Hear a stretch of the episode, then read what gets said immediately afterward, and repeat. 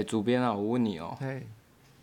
我们那个隔壁隔壁粉砖啊，那个一九四六啊，你知道他有他曾经有用那个录音的方式去讲一些比赛的状况吗？有啊，我好像有听过一两次哎。哦，是啊。啊啊，他为什么后面没有再做了？我也不知道，你你知道原因吗？我没有问过他哎。我看留言是说他太忙了。嗯，其实我也很忙。有点。我觉得有点可惜，这种 podcast 人才你不找来当来宾吗？会啊，你你这样讲，我就是啊，反正这个礼拜这个礼拜会开直播嘛，我到时候再问问他。所以是有计划的就对了。对啊，原本一开始就想说要、啊、要找一些来宾来来来一起来聊一下。有机会的话，找一些人来聊一下，可能可能会让节目。比较不一样一点，嗯，看能不能激起不一样的火花。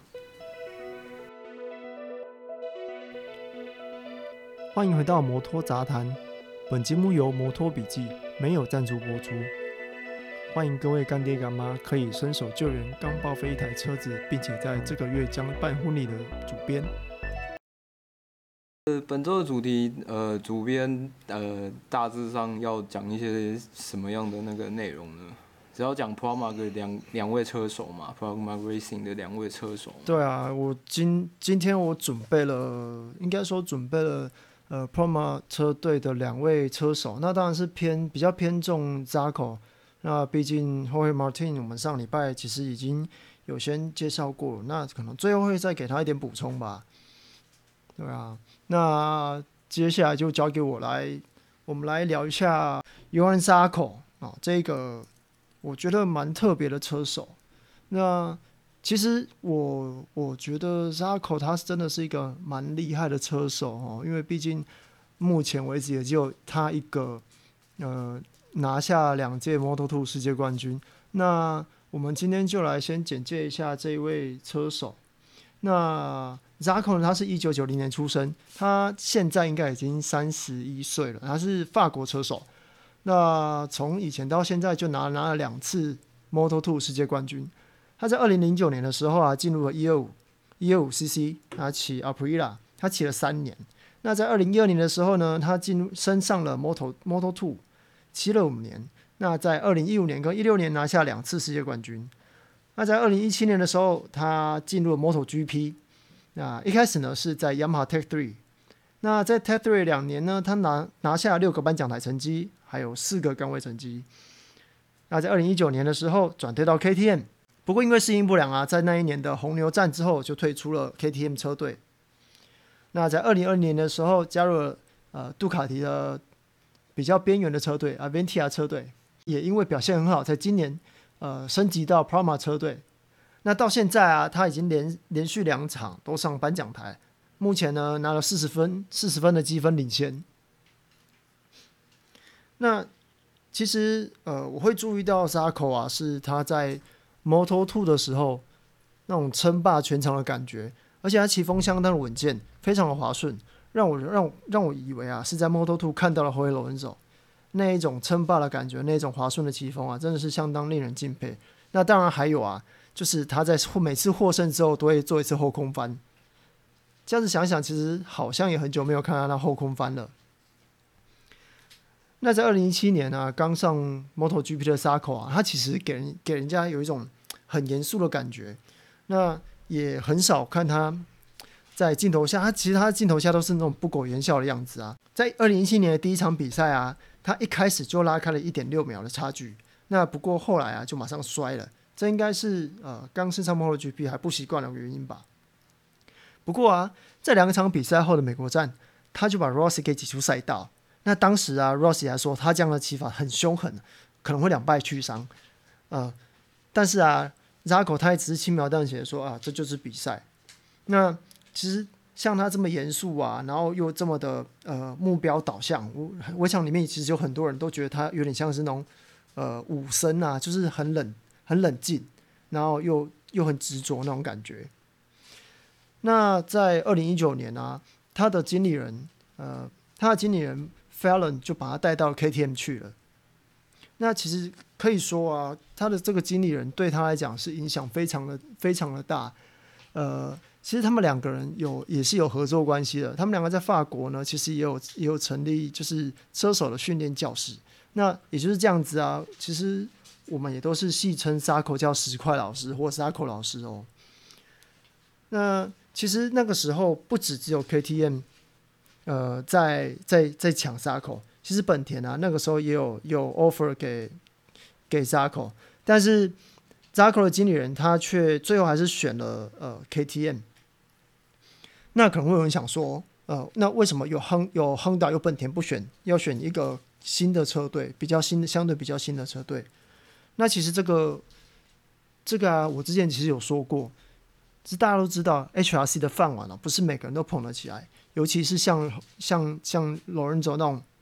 呃，五届世界冠军，那因为呃骑了也不习惯，那导导致自己也是呃浑身是伤，到最后也提早退役。你看，其实就可以知道，其实本田这台车不是每个人都可以骑的。那再加上呃 z a c o 那个时候其实也只是刚到第二年，他算是新人，他还要学的，他要学的还有很多。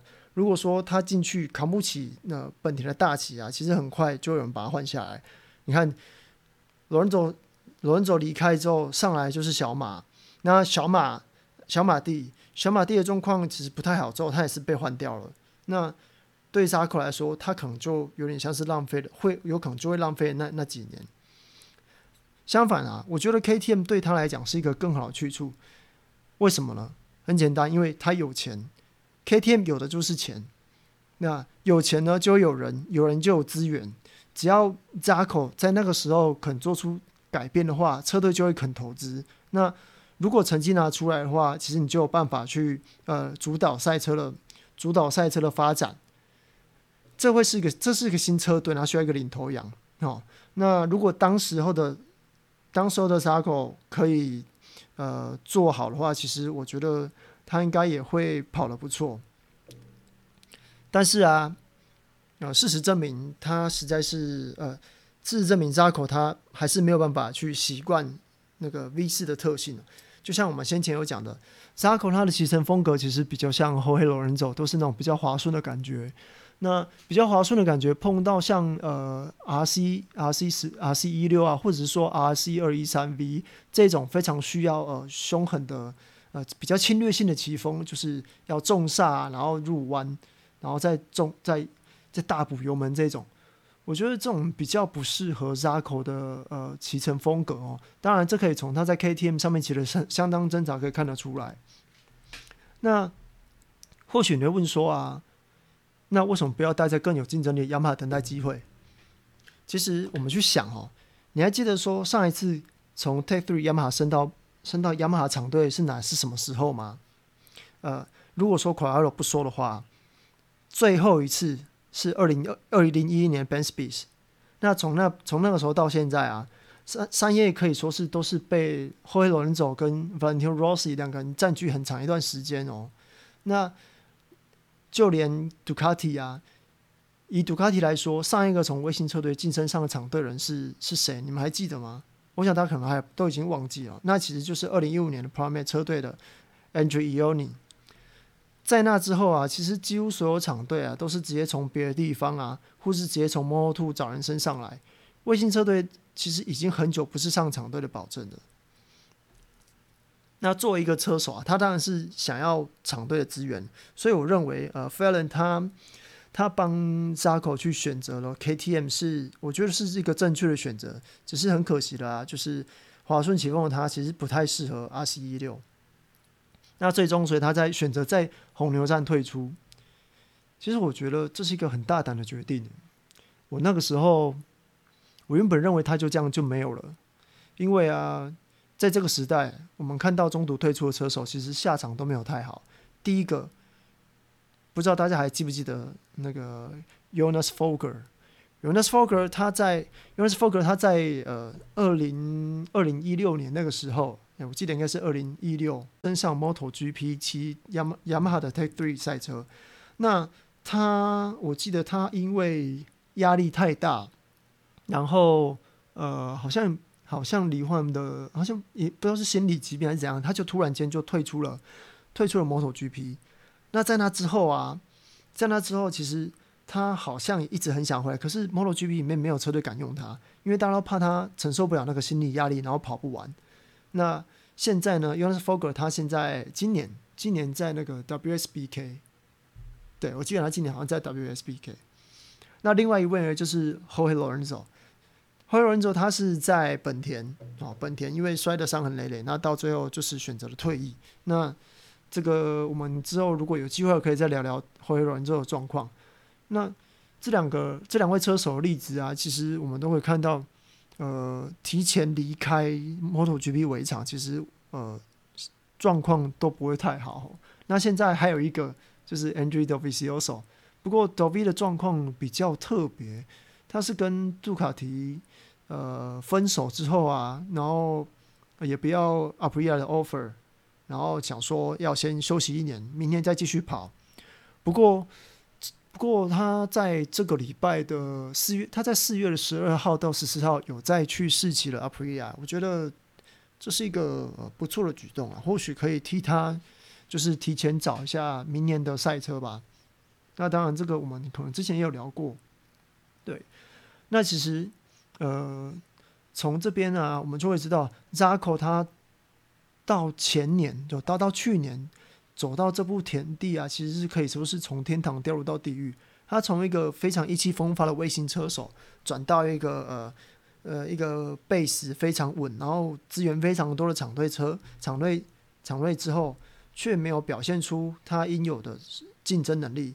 那离开离开了那个厂队，那在那段时，在他离开 KTM 的那段时间呢，他其实也有接受访问。那他在访问的时候，他有提到说，这感觉这一切啊，都像是末日来临一样。他非常的怕这过去十年啊的努力都付之一炬。那不过当然说，当然不会啊，因为他过去这十年，他也拿了两届 Moto2 世界冠军。那还好，最后 KTM 呃，最后最后 KTM 其实也相当的爱才惜才啊。他在呃 Zarco 他找到了新的东家，或者。呃，找到新的东家或是新的机会的时候，呃，像我记得是本田嘛，他先去本田代班，那那个时候 KTM 也非常的阿萨里的，就让他就让他去了，也没有也没有说要就是扣他违约金之类的。那当然，Zarco 的表现也不错啊，最后杜卡迪给他一个重新来过的机会，他把他放到了杜卡迪的那个 Aventia 车队，那比较算是比较 C 级的那种呃独立车队。那不过 Zarco 他其实呃到那边啊，他也是不负众望啊，他也是表现的相当不错。所以在去年呢，最后他当去年的最后就得到了 Promo，都升上了 Prama 车队。那到现在今年拿下两场颁奖台成绩，而且还领先积分榜。我想走到这一招，他确实是呃一个，不知道大家有没有听听说像听说过那种微笑曲线啊？它从从高峰跌到最低，然后又慢慢的爬上来。我觉得它现在有一点，有一点在正成长了哦。果然啊，是像尼采所说的：“凡杀不死我的，必使我更强大。”上次我们讲到 Aventia 的那一段，是不是没剪进去啊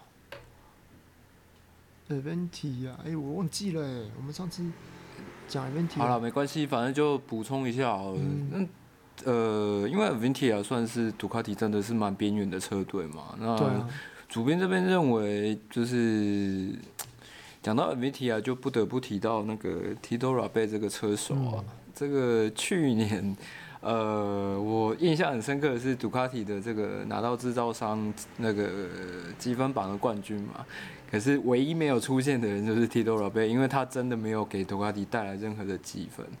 那不过呢，呃，主编这边认为这是他心态的问题还是怎么样？因为我有看 WSBK 的测试，其实我记得他还有在第六吧？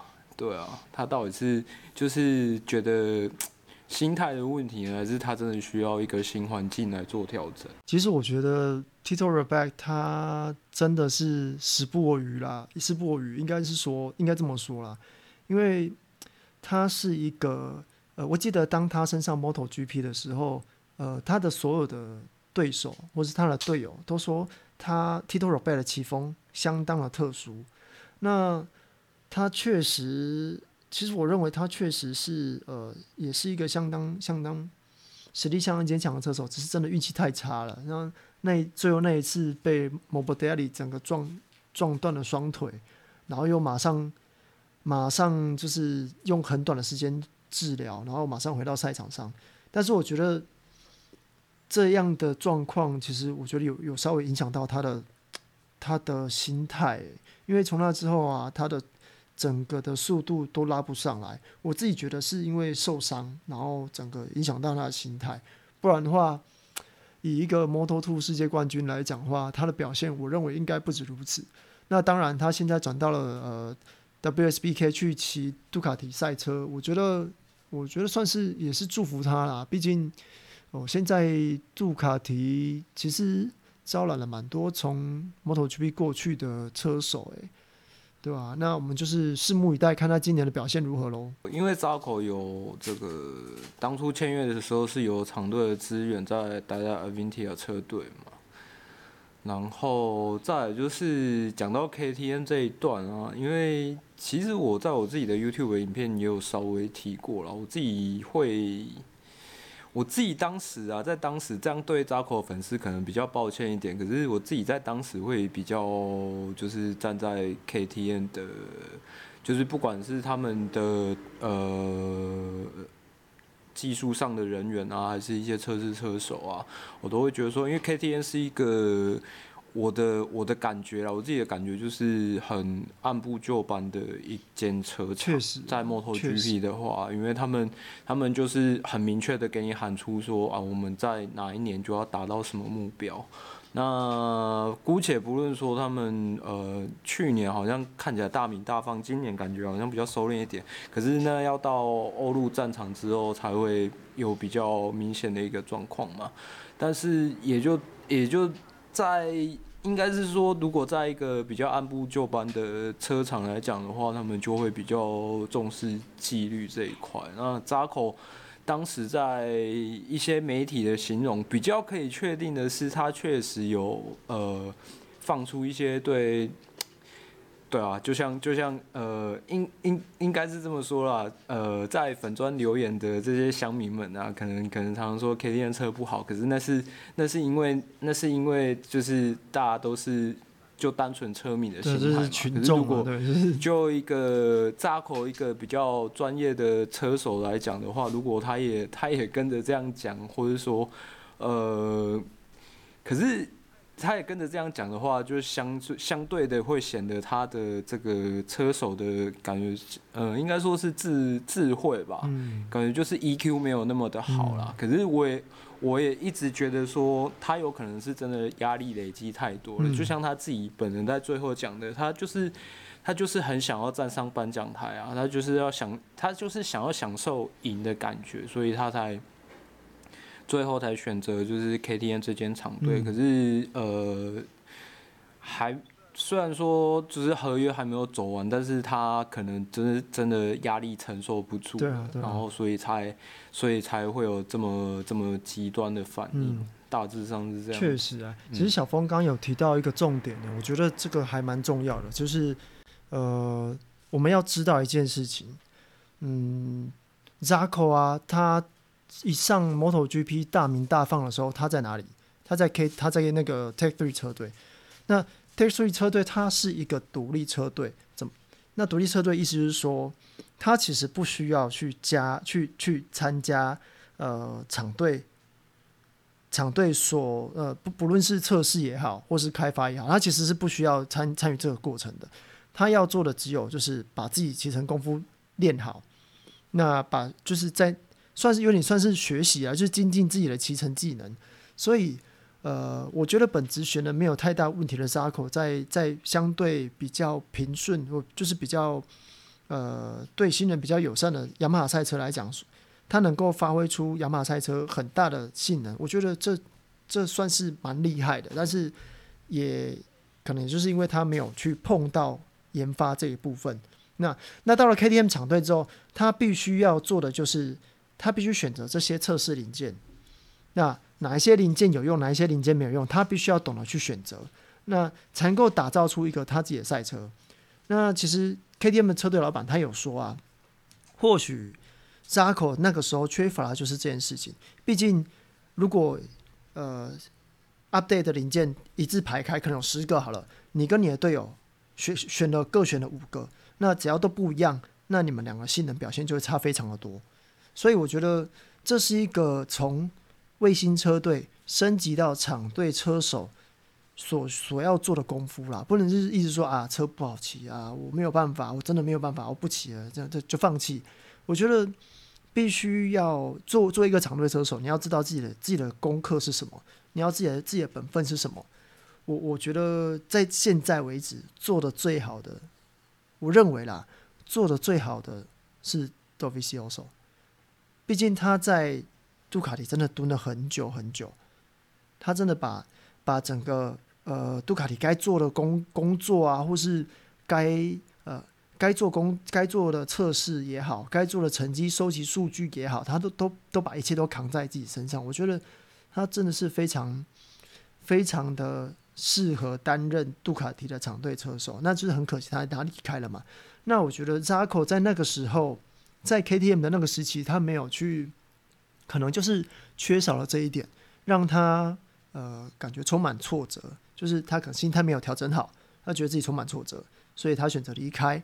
那现在呃又回到 Puma 车队，又担任担任卫星车手，当然可能又没有那个又又没有那个开发的压力了，就就刚好就是哎、我就是拼命骑，努力骑，我只要骑出成绩，我就可以就是得到呃可能掌声也好，得到更好的配也好，然后上又上场又又升上场队。但是我觉得只要你要上场队，就是要学会开发。我学会，就是你的抗压性要更强一点。那我也想看看，经过这一个低谷啊，这个低这个低潮过后，如果如果啦，如果扎口真的呃升到了杜卡迪场队，应该会有所不，应该会有所不同啊。你觉得他的反应会跟那个第第一场的米勒 还是第二场的米勒一样吗？啊，我觉得其实我我。其实我我要老实说，我真的我真的要老实说，看我第二场真的对对米勒很失望。对，对我真的要老实说，我对米勒超级失望。去年的时候，我真去年的时候我还觉得，哎、欸，他应该会是杜卡迪新的扛把子。但是，但是第二场他那个表现，我觉得很不成熟、欸，哎，就是 就是我觉得很不成熟、欸，哎。好啦，或许你真的是遇到挫折，可是你你好歹。你没有想过，如果这样子碰出去，你们两个发生意外，那就是零分哦，那是零分哦。厂队车手要的就是你要拿分，然后你你一定要能够拿分，然后上上颁奖台是就是你的目标，但是你不能够因为你的心态心态炸裂之后就做这种事情，我觉得真的真的是太太不划算了啦，对吧？所以我觉得我我还蛮希望就是。我还我还蛮想要看看，说今年到最后，杜卡迪会在 Miller 跟 Zako 两人选谁啊？呃，再来的话，提到 Jorge Martin，Jorge Martin 的部分其实哈，我们上课上次应该上礼拜有有稍微的谈过了。那那这边我可以补充，我来补充一下几个呃，我们上个礼拜没有讲到的。第一个就是啊，其实 Jorge Martin 啊，他的来头。也不小诶、欸，他其实是呃红牛杯二零一四年的冠军哦，而且那一年啊，他打败的人，他打败的人猜要不要猜一看是谁？呃，Jorge Martin 他打败了米尔，拿下了红牛杯的冠军。只是不一样的是，那他打败了米尔之后，隔年升上 Moto Moto 升 Moto Three 的时候进入到 Moto GP 的 Moto Three 之后，他却没有到 KTM 的 IO 车队，这这点有点。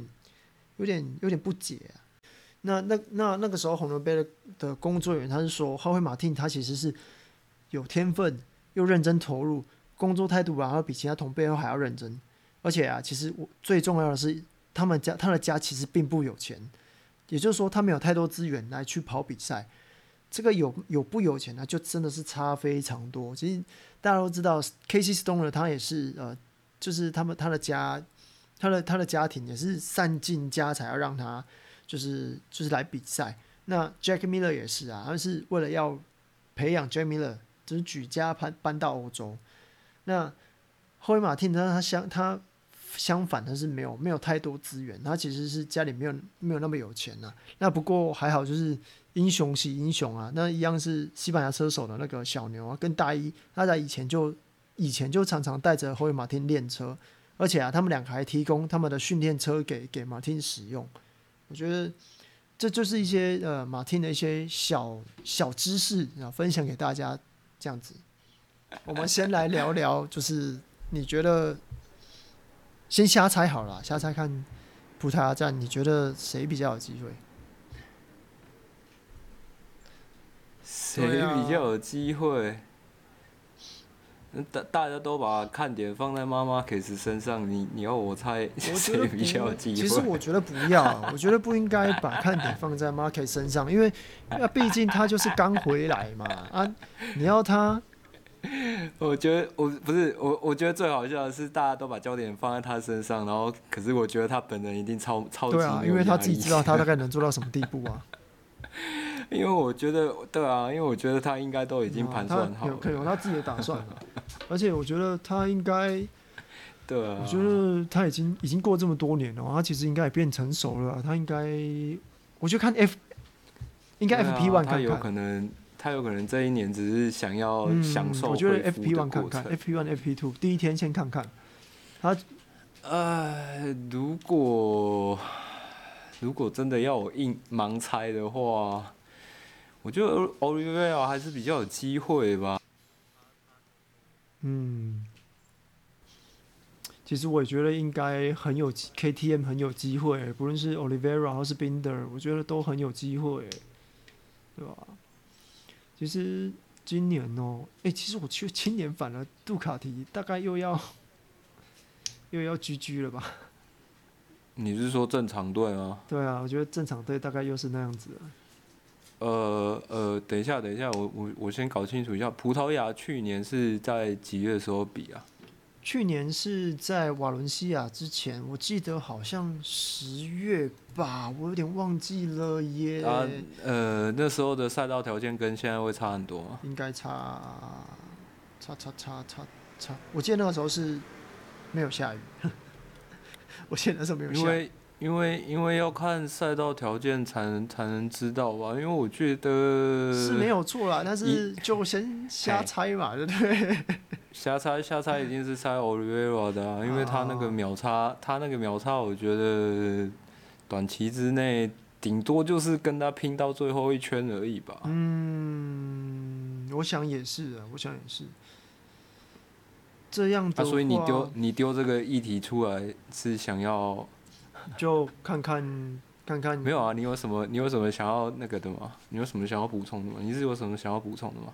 其实我觉得今年的三叶说不定状况还不错，虽然说之前都是啊跑完海外海外两站、海外三站回来就 GG 了，但是我觉得说不一定啊，说不定今年三叶的表现会不错。毕竟我在上一站上一站的时候其实有讲，我我我发现他们对后轮，他们后轮好像有比较省了，不过仅仅仅至于厂队啦。所以我我其实还对三叶厂队抱有一点希望，然后当然呢、啊，就是杜卡迪的话，我当然是会比较看想要看 Pramac 车队啦。那 Suzuki 的话，我是觉得，我希望应该应该还是稳扎稳打，可是他们去年在这边不是很好诶、欸。对啊，去年 Mir 跟 Rins 在下半年就状况不是很好了。但是我我我我认为密尔其实应该更要稳扎稳打，他应该积极拿分就好了啦。好，可能拿个前五，然后维持积分的领先。那最后我会想看两位车手，一个是一个是 Daniel，一个是 Petrucci 啊。然后毕竟 Petrucci 在前两站表现的差强人意，我觉得。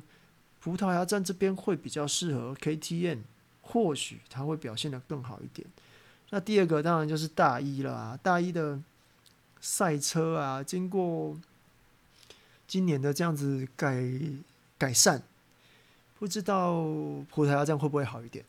我是希望他能够撑久一点，对吧？因为之前都之前都撑得不久，我希望它支撑能够撑久一点。那接下来就是最后就是看五月份 Andrey Dovizioso 他的试驾试的怎样，对，大概就是这样子。这个礼拜啊是葡萄牙站，那诶，其实大家注意一下哦，就是 MotoGP 这一次在八点就跑了哦，以往都是 Moto3、Moto2、MotoGP，但是这一次啊。呃，在时时程表上有稍微的变动，Moto3 之后接的是 MotoGP 哦。那总之就是记得八点的时候 MotoGP 开跑，那我们一样会在呃 Moto3 开跑的时候，Moto3 开跑的时候就是开开线上聊天室。那呃，我想就是比赛也也回到了欧陆了。那我想说就是在。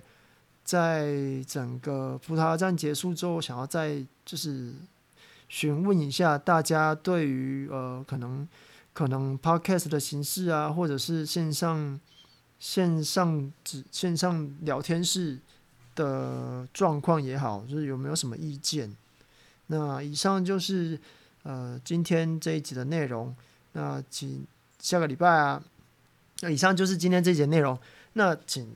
下礼拜四啊，大家一起就是准时收听啊，摩托杂谈啊，摩托杂谈是由摩托笔记没有赞助播出，就是各位各位干爹干妈，快点赞助啊！下个礼拜就要结婚了，没有钱呐、啊！什么鬼？啊，好，这边就算了，没有了。OK OK，好，好，拜拜。